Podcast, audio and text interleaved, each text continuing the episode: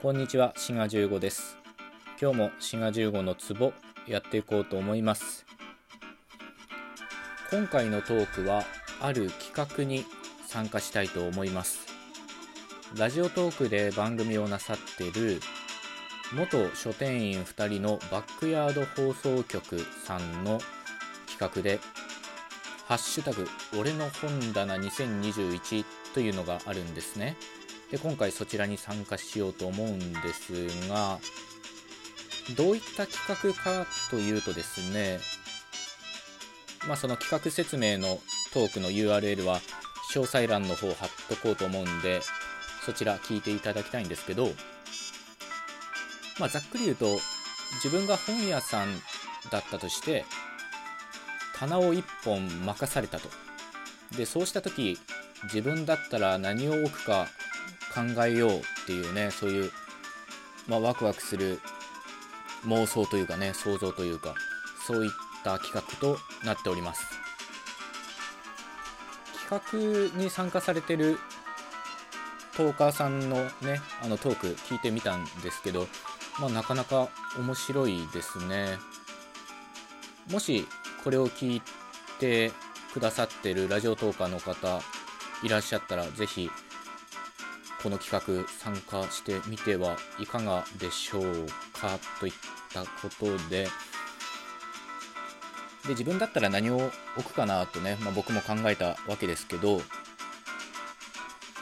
まあ、この番組がね言語学の番組だからやっぱ言語学の本を選ぶかなと思いますね。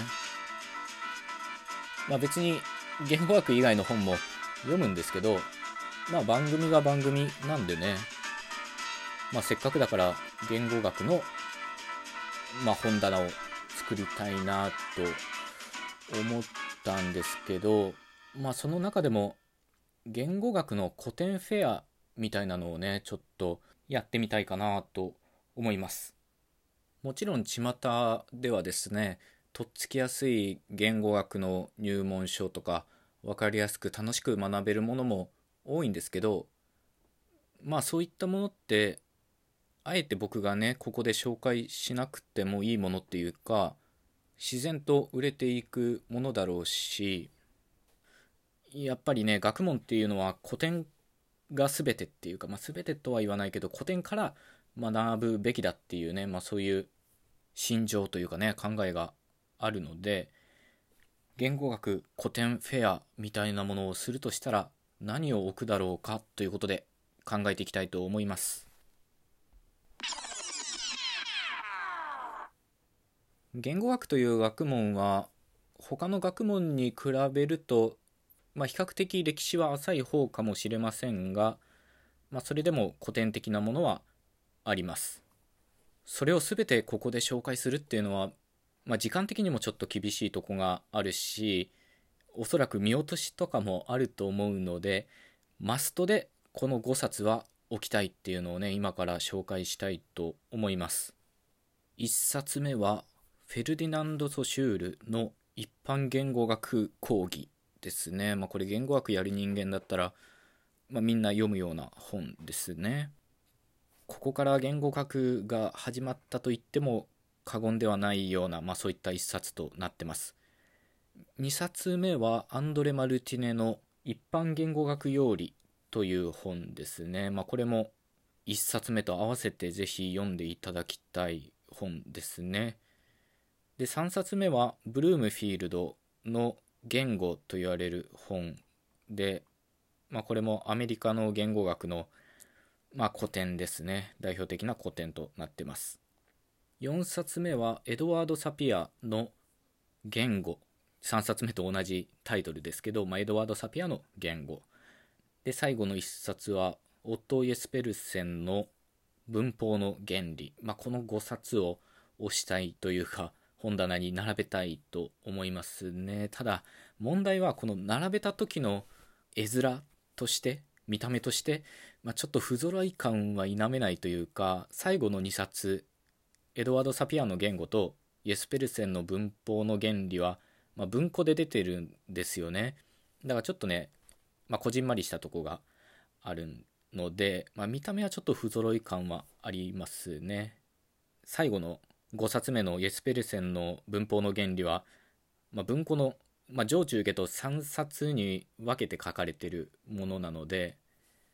まあ、そういうのも合わせて考えると並べた時のレイアウトが難しいなぁとちょっと思いますがまあとりあえず内容で選んだっていうことでね。言語学の古典といえばまあパッと思いつくのはこの5冊でまあ他にもいっぱいあります。重要な書籍はあるんですけど、まあ、僕だったらこの5冊はマストかなと思いますね。もう一回言っとくとフェルディナンド・ソシュールの一般言語学講義。アンドレ・マルティネの一般言語学用理。ちょっと名前似てますね。でブルーミフィールドの言語。サピアの言語。イエスペルセンの文法の原理、まあ、この5冊をとりあえず置いてそっからいろいろ付け足していくかなという感じですね。今紹介した5冊の書籍名は詳細欄に貼っつけとこうと思いますが、まあ、特に URL とかは貼らないでおこうかなと思います。まあ、単純に長ったらしくなっちゃうっていうのもあるんですけどおそらくこのトークを聞いてこの5冊の1冊でも読み始める人は一人もいないでしょうねこれは嫌味で言ってるわけではなくてまあ現実的に考えた場合まあありえないだろうなと思いますまあそれはそれとしてっていうか、まあ、今回のトークは企画に参加するっていうのが第一のテーマででこっからは第二のテーマでまあやはり古典を読まなきゃいけないっていうのが言いたいことですね。まあ僕が常々思ってることなんですけど教養というものは、まあ、もし教養というものがあればですけど、まあ、教養は活字というか本を通してしか身につかないと思ってるんですよね。そして冒頭もちょっと言いましたけどまずは古典を見ないことにはまあどうにもならんということですね。ラジオトークでね、番組なさってる花見さんも似たようなことをおっしゃってたんで、ぜひ花見さんにもこの企画やってほしいんですけど、多分このトークも聞いてくれてんじゃないかなと思うんですけど、まあそれは置いといてですね、言語学に限らず、まあ教養というか、学問を徹底的にやるんだったら、まあ古典を見なきゃダメだと思うんですよね。とっつきやすい本っていうのはまあ山ほどあるし、日本はまあ非常にね恵まれた国なので母国語で読める本がバンバンバンバン出版されてるわけですけどそういった本が100年後とか何百年か後に残ってるかと言われるとまあそういったものは非常に少ないと思うんですよね。古典というのは読み続けられてるから読み継がれてるから古典なのであってまあ王道っていうことですよね。まあその王道を行くっていうのはねまあある意味で当然のことなわけですけどしかもそういった古典が日本語で読めるっていうのは本当にありがたいことだと思うんですよね。で今日ご紹介した本の中でも文庫になってるものもあるので、まあ、その、まあ、特に岩波文庫ですけど、まあ、文庫の素晴らしさっていうのももっと感じるべきなんじゃないかなと思います。今回俺の本棚2021の企画でご紹介した5冊は、まあ、言語学の古典ということで縛りをつけましたけどもしそういう縛りがなかったとしても僕は多分古典中心で選書するんじゃないかなと思いますね。ぜひこれを聞いてらっしゃるトーカーの皆さんもこの企画参加してみてはいかがでしょうか？ちゅうことで、えー、今回のトークはここまでということでまた次回お会いしましょう。ごきげんよう。